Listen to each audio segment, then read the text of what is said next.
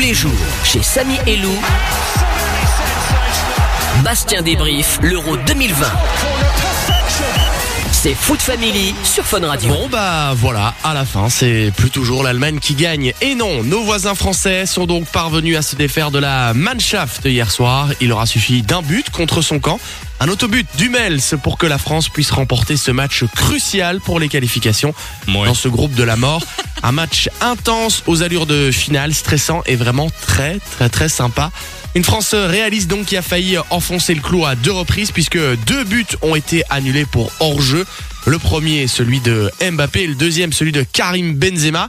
Et l'addition aurait pu être plus salée encore si le penalty avait été sifflé sur Mbappé. En l'occurrence, il n'y a pas eu VAR, pas Benjamin Pavard. Ah non, euh, l'arbitre a simplement décidé de ne pas revenir sur cette très très belle occasion étrange avec un match exceptionnel de Paul Pogba.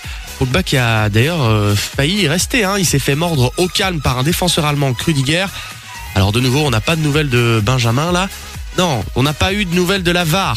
C'est ce que je voulais dire. Bref, euh, malgré une épaule en moins, euh, la pioche a vraiment été euh, magistrale. Ce qui aura été aussi magistral, c'est Cristiano Ronaldo hein, dans l'autre match d'hier. Hongrie-Portugal. Cristiano Ronaldo qui a fait exploser un nouveau record. Il est parvenu à marquer dans 5 euros différents, mais surtout, il est parvenu à dépasser le record de Michel Platini en inscrivant plus de 11 buts dans une phase finale de championnat d'Europe.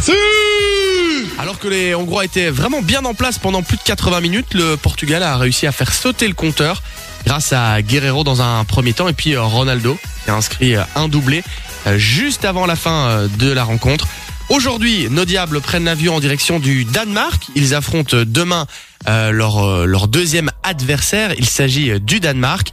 Dans ce groupe B, une nouvelle rencontre aujourd'hui dans ce même groupe, Finlande-Russie à 15h. Et puis alors, Deuxième match de la journée, ça se passe euh, avec euh, Turquie-Pays de Galles à 18h.